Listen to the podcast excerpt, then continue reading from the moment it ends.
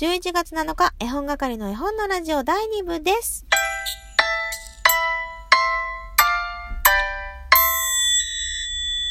はい。本日も絵本係の絵本のラジオ第2部突入となりました。どんどんパフパフということでね、えー、土曜日はフリートークなんですが、お便りもたくさんいただいているので、えー、どんどんどんどんお話進めていこうかなと思っています。えー、ここのところですね、えフォロワーさんも徐々にえ増えてまいりました。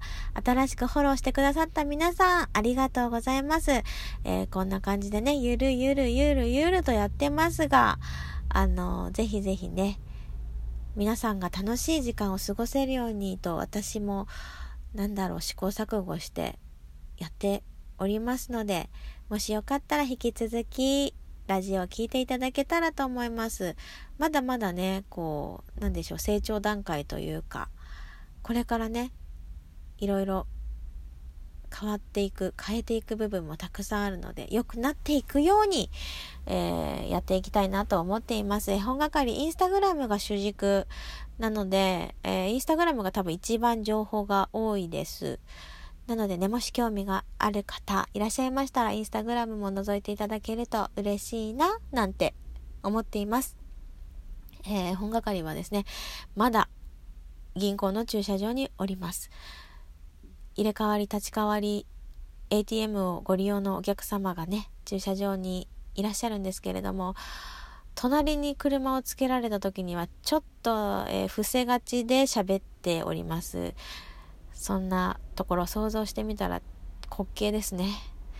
えー、お腹がね、もう空いて限界が来そうなので、これをね収録したら急いで帰ろうと思うんですけどね。帰り道の途中に和菓子屋さんがあるんですよ。銀行から実家まで3分ぐらいなんですけど。そのね和菓子屋に寄るか今すっごい葛藤してます。私が和菓子屋に寄ったか寄らなかったかは、えー、インスタのストーリーズでご確認ください。というわけでねお便り読ませていただこうと思います。えラジオネームマーリンさん。こんにちは、マリンだよ。久しぶりにお便りします。なぜならショックなことがあったから。私の家の近くにお寺があるんですが、朝6時と夜6時に鐘が鳴るんです。それはそれはいい音色で、いい響きで。毎朝鐘を聞きながら、お坊さん、今日も時間通りに朝から鐘鳴らしてくださって、お勤めご苦労様ですって、鐘の音を聞いて心で拝んでいました。朝早くからお仕事している人がいる。さあ、私も起きなくっちゃ。と、先日、近くの方と、毎朝いい鐘なりますよねってお話しする機会があったんです。その方は教えてくれました。もう皆さんお分かりですよね。鐘、自動だけどね。って、うん？嘘やん。手動じゃないの？お坊さんが鳴らしてると思ってた。そんなことあるってショックでした。お勤めご苦労様ですって拝んでたのに。何にも関係ないお便りでごめんなさい。絵本係さんは夢を壊さないでって思ったこと最近ありますか？と、いただきました。ありがとうございます。絵本係はですね、夢を壊さないでって思うこと、ないね。ないないない。ないか忘れてるかどっちかです。ないよな。なんかちょっとあの、このメッセージをいただいてからね、考えてみたんだけど、夢を壊されることってないな。なんかね、なんかもう、夢見てないのかもしれない。チーン。そこは鐘の音が鳴りました。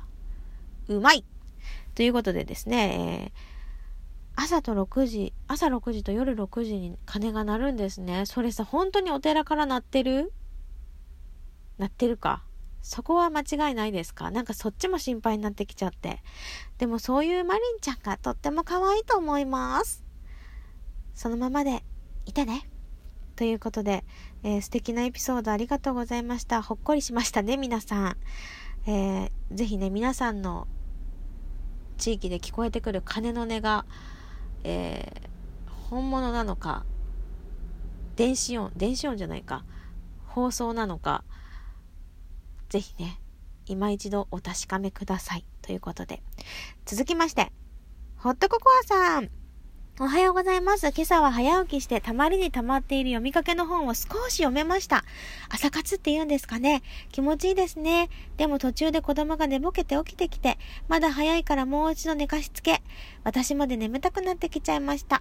今日は土曜だし、ね、二度寝しちゃおうかな。まこさんのお家の夕飯いつも豪華で手間暇かけて手作りされていて尊敬です。うちは焼くだけ、茹でるだけ、出来合いを買ってしまったりもします。前日の残りとかもよくあります。皆さん、秋のメニューを聞いて刺激受けました。私も季節のお料理楽しみたいなと思いますといただきましたよ。朝活いいですね。何読まれてるんだろう。なんか私ね、人が読んでる本をね、やたら気になるタイプなんですよ。えー、これは絵本係病？何？職業病ならぬ絵本係病なのかしら？二度寝されましたか？二度寝っていいよね。たまんないよね。私も本当ならね今日二度寝したかったな。私の分まで二度寝しておいてくれましたかね、えー、我が家のお夕飯についてね褒めていただきありがとうございます。だけどねいい時しか載せないから。あのそれこそ出来合いの確率ね我が家結構高い気がしますよ。どうなんだろう皆さんのお宅は。なんかね土日に限ってなんか休みなんだからってちょっとサボる気がありましてね。土日こそねもしかしたら時間をかけて作れるのかもしれないななんて思うんですけど息子と過ごす時間をたくさん取りたいというそんな理由をそんな理由でかそんな理由でね、えー、ちょっと手抜きをするんですよまあ各ご家庭ねそれぞれ事情がございますからあの気にされないで気にしてないか すぐなんかネガティブな方に持っていってしまうからごめんなさいね。気にされてないよ。だってなんか気にされてないよね。秋のメニューを聞いて刺激を受けました。私も季節のお料理楽しみたいなと思いますってすごいポジティブな終わり方してるのに、私が勝手にネガティブに持っていってしまいました。ごめんなさい。こういうところね、ダメよね。季節のお料理ね、とにかく私は今、サンマが食べたいです。あサンマ食べたい、サンマ食べたい。サンマ食べたい。あ、今日の夜、サンマで思い出した、サンマ VS 東大生みたいな番組やりますよね。あれ、本当面白いよなと思って。見れたら見たいし、録画しようかな。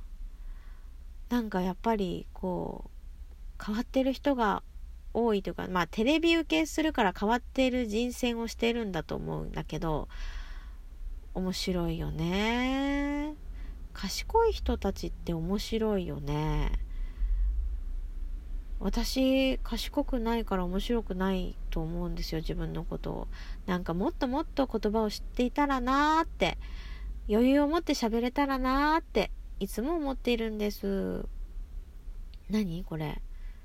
ドンマイっていう言葉待ってるわけじゃないんだけど、なんかね、本当に、本当に思う。本当に、どこに行ったら喋るの上手になれるんだろう。ラジオトークもね、他のトーカーさんの番組とか聞いてると、本当に本当に、プロですかっていうぐらいね、喋るの上手な方がいらっしゃって、尊敬の眼差しなんですよ。でもね、私は私、私はたわし、私は私ってことでね、えー、このままでいきますけども、そう、自己肯定感がね、この数年で上がってきたので、まあ、くよくよはしないし、誰かになろうとも思わないようになりました。人って強くなるものですね。この年を取った傲慢さもね、えー、手伝って、今の私が出来上がっております。はい。余談は置いといて、余談なのか、ね、本編なのかよくわからないけど、ホットココアさんね、もう一つメッセージくださってるんですよ。ズームの同じ絵本を持ち寄ってすごく興味あるんですが、なかなか参加できないので、インスタでのアウトプットライブ何気に楽しみにしていますよ。森のかくれんぼもかくれんぼとかくれんぼが使い分けてあるの気づいてなかったので感動しました。いつも新しい出会い感動ありがとうございます。忘れんぼちゃん、かわいいですね。私も立て続けに忘れんぼちゃんになっちゃって落ち込みました。大人の中の子供出会ったことないので、いつか読んでみたいなと思います。といただきました。あ、ホットココアさんはあの人なのか。と、今このメッセージでピンときた私は正解なんでしょうか。ホットココアさん、美味しそうですよね。私今ね、お腹空いてるからね、もう何でも食べたいし、何でも飲みたいんですよ。ホットココア、美味しそう。寒いしね、今日はね。えー、そう、アウトプットライブね、森のかくれんぼ見てくださった方が数名いらっしゃいます。こっそりね、アップしてあるんですけど。次はもみじの手紙かな大きな株は自分の中でまだ落とし込めてないところがあるので、もみじの手紙のアウトプットライブを予定しておりますので、ぜひぜひお時間合えばね、遊びに来ていただいて、会わなければアーカイブでお楽しみいただけたらなと思います。こうやってね、なんか、楽しみにしてるよとか、待ってるよっていうメッセージね、いただけますとね、あの、とても励みになりますし、あの、あ、やっててよかったって、もっと頑張ろうって、まあ、頑張るっていう言葉が好きじゃないのでね、もっと私なりに楽しんで、それを皆さんに、こう、お裾分けできたらなって思っております。ありがとうございます。そうこうしている間に時間になってしまいました。私はお腹が空いたので実家に帰って唐揚げとシチューを食べたいと思います。